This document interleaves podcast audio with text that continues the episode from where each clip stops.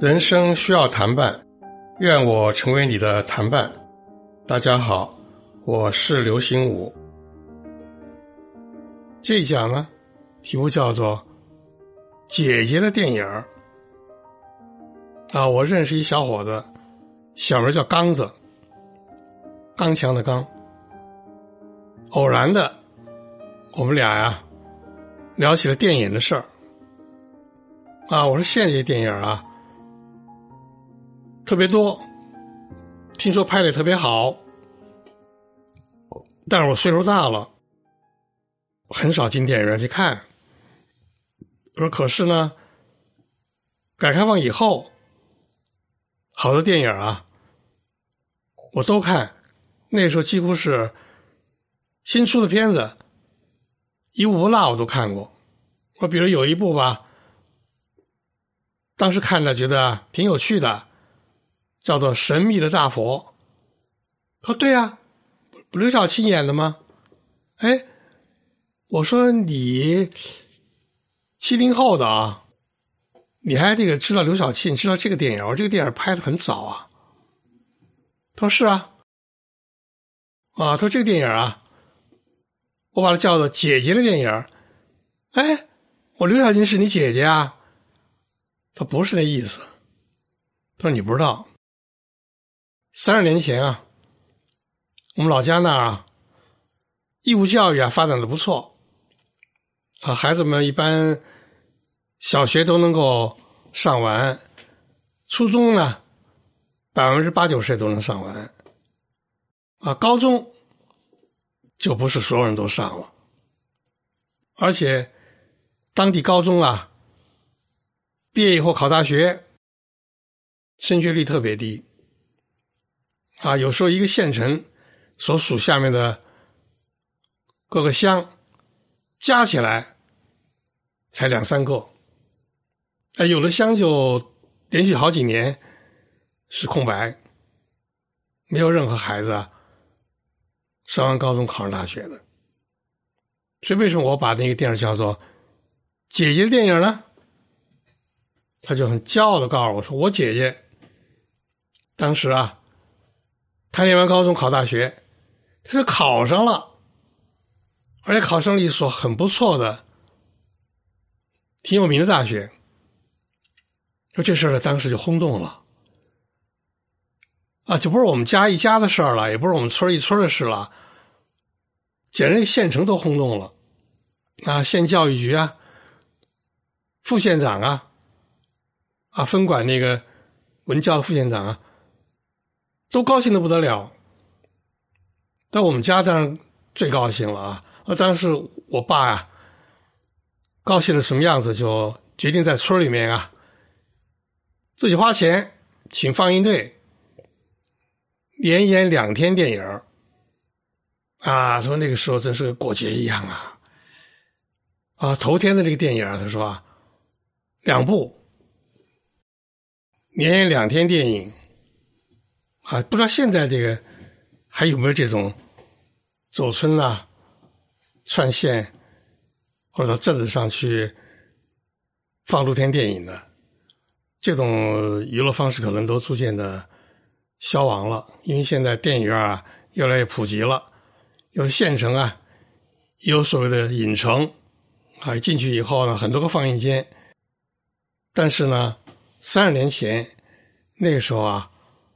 放映队到村里放电影啊，是当地的一个文化生活的大事啊，所以来看电影的不光是本村的人，邻近的村大人小孩都有提着小板凳、提着马扎过来一块看电影的啊。这个刚子说可可热闹了，那个时候骄傲的不得了啊！姐姐的电影啊，第一天晚上演的呢，一开头啊就是这个。神秘的大佛，哎呀，大家看看津津有味。底下呢，就放一部戏曲片叫《卷席筒》。我们小孩就看不明白了，啊，荧幕上那个角色呀，一压一唱，唱半天，不好看，所以呢，我们就在那个场院上啊，当时放电是在一个场院上嘛，啊，就跑来跑去，追跑打闹，可大人们呢看得津津有味，啊，就吆喝我们别闹别闹，别跑了，别乱跑了。但是不管怎么说吧，他们看他们的，我们呢玩到我们的，但是呢都很高兴，他说我就更高兴了。啊，我姐姐电影啊，我姐考上大学了呀，我爸花钱请了放映队，请大伙儿白看呐。那么头天演完了，第二天呢再演两场，啊，第二天那个放映队啊就知道这些孩子们啊不安生。啊，如果先演那个故事片再演这个戏曲片他们肯定还到处追跑打闹，所以干脆呢，先演一个戏曲片再演一故事片什么故事片啊？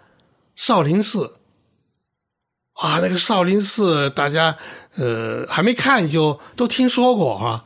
城里早早演了，就知道是一部极好看的电影。所以，放映队的先放一部戏曲片，叫做《墙头记》啊，都是我和其他小朋友啊，就把这《墙头记》呢就看下去了。一来是为了等这个少林寺开演，怕错过；二来《墙头记》的故事呢挺有趣啊，演是两兄弟啊对父亲不孝顺啊，说好了。啊，这个他们母亲早去世了嘛？啊，作为这个孤老头子，父亲啊，在哥哥家住半个月，再到弟家住半个月。啊，但是这个俩兄弟啊，就都不愿意赡养他。后来闹的呢，该换班时候吧，这边往那边送，那边不接。啊，最后两家最后就干脆把这个父亲啊挤兑到这个墙头上。啊，就送那家就不把父亲再领回去，往两家这个界墙上墙头上搁，这家也不把他从桥头上啊扶下来加以赡养，啊，讲的是一个这样的故事，啊，这个题材啊特别适合农村人看。啊，农村那些大人看了以后呢，就是银幕骂的、叹气的，怎么说都有，小孩们看着呢。哎，觉得呢，还挺逗。那后来是呃，来了一个这个老头的朋友啊，这老头是一个木匠，朋友呢是一个银匠，打造银器的。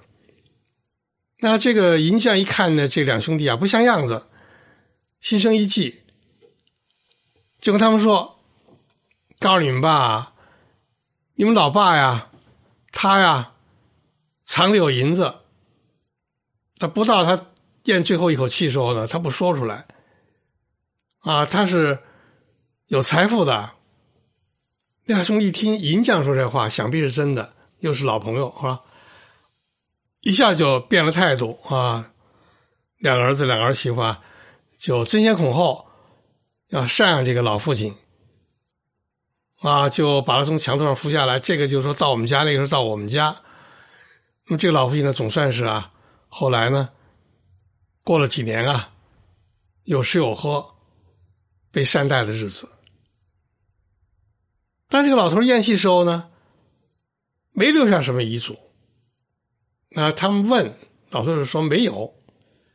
哎，这俩儿子儿媳妇就急了，就把那个银匠找来了。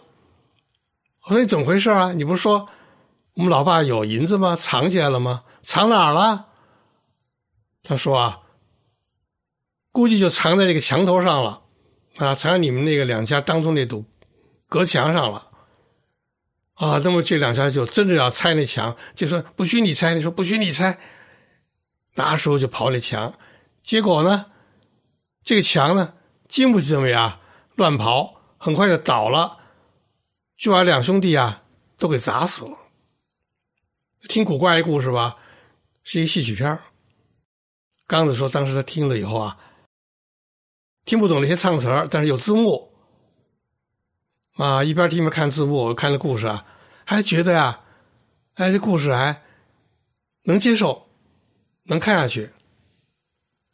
完了就开始放映那个正片就大家所期待的那个故事，就是少林寺。哎呀，都说太好看了，啊，大人小孩都看的呀津津有味。散了以后啊，很多人他都不愿意离开场院，议论纷纷。啊，这个时候有人才想到，哦，为什么放这电影啊？原来是这个刚子他姐啊，走进这么多村多少年没出过一个大学生，他考上了。我姐呢，后来就上了一个大学，毕业分配就分北京了。啊，现在在一个机构工作吧，就成了这个业务骨干了。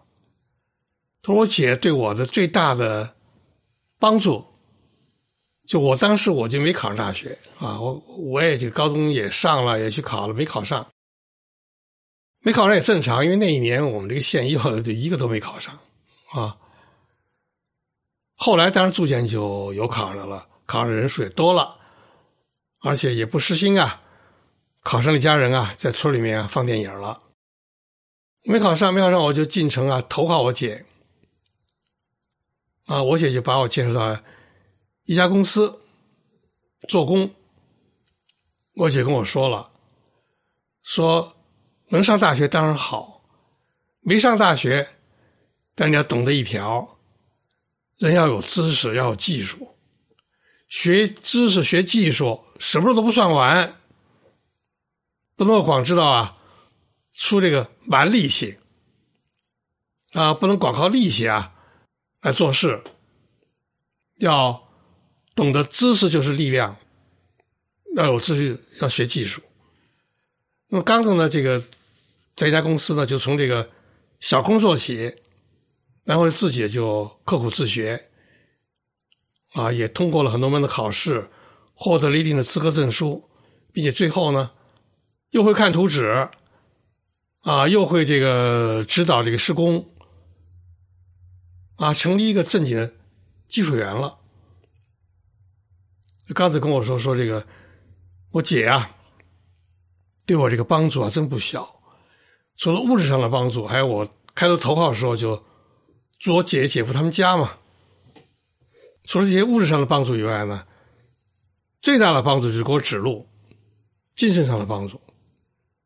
这现在我就懂得啊，什么时候都要学知识，都要攻技术啊，什么时候。学了知识，掌握技术，都不委婉，技不压身，是一个铁道理。他说：“最近呢，我做了一件事我说：“什么事啊？”我报答我姐。我说：“你怎么报答呀？”他说：“啊，我最近呢，考上这个助理工程师了，有了证书了，我就也决定啊。”演电影给我姐看，我说你怎么演电影啊？难道你那个把那个放映队叫到城里头来，在你们住的楼区放露天电影？他说不是，他说我发现啊，中国国家大剧院天安门边上那个啊，天安门那个马路对面人民大会堂的西边那一个造型啊很独特的建筑，北京人俗话把它叫做水蒸蛋。啊，周围是大水池子，当中是一个半个大蛋壳似的造型。那里头呢有四个演出区，其中最大的一个呢就是歌剧院。我发现歌剧院呢前些时候啊连续放映这个外国香歌剧的彩色电影大电影，那就决心请我姐姐、我姐夫啊。看电影，回报我姐姐。我说怎么样啊？看没看啊？效果如何啊？都跟你说吧。当天去了特别高兴，因为他们没有去过国家大剧院啊，里头那个造型那么样的有趣啊，装潢那么样的新颖。电影没放，坐在那个软软的。沙发椅似的坐席上，望顶棚，望周边，都觉得堂皇富丽，很愉快，我当时请他们看的是一个什么电影啊？他说是一个西洋歌剧，柴可夫斯基作曲，影片名字叫做《叶夫根尼·奥涅金》。哎，我说我倒知道这个东西啊，它是根据那个俄罗斯的一个伟大的诗人普希金的长诗改编的。叶夫根尼·奥涅金啊，是那个剧中那个男主角的那个名字。我说我还记得那个女主角的名字啊，叫塔吉亚拉。他说不错啊，他说姐姐一开始啊，啊坐在沙发上啊看呢，神态啊特别的那个。显得啊愉快、欣慰啊，在他的指引下，我这个弟弟啊也算有出息了。他可是个看着看着啊，他说实话，说这个西洋歌剧啊实在是不好懂，而且呢一唱也唱半天。我说对，我说西洋歌有一种调是叫做咏叹调，是一唱唱半天。他说姐呢白天上班很累。晚上我请他看那个电影看着看着就睡着了，在座椅上啊微微的打鼾。哎呦，我说你怎么请出这效果呀？他说没关系，我当时看着我姐姐坐在那个沙发上啊，面带微笑睡着那个形态啊，我心里特舒服。后来看完了以后。开车送我姐回家，我问我姐怎么样啊？我姐说真好。刚子说啊，我相信我姐姐说的是真话。你想，三十年前在场院上看露天电影，三年后我请她在国家大剧院看这个大荧幕电影。这本身就说明我们国家飞跃的发展，不断的往好的方向变化，啊，各个茬的年龄的人啊，都在成长，啊，都在这个愉快的生活。那么我听了以后就觉得呀，刚才这段姐姐电影的这个故事啊，很值得向听友们啊转述。听友们听了以后，感觉怎么样啊？听友们好，我是刘新武，我的电台听见刘新武读书人生感悟，二零二二年的第三次直播，将在八月三十一日星期三晚上十九点到二十点进行。这次直播的话题呢，还是跟听友们啊聊《红楼梦》，聊一聊《红楼梦》第十九回。希望在那天啊，我们大家呢可以很愉快的一起啊重温《红楼梦》第十九回，讨论这回当中所写到的种种内容。记住哦，是八月三十一日，星期三。晚上十九点到二十点，咱们在那个时候啊，不见不散哦。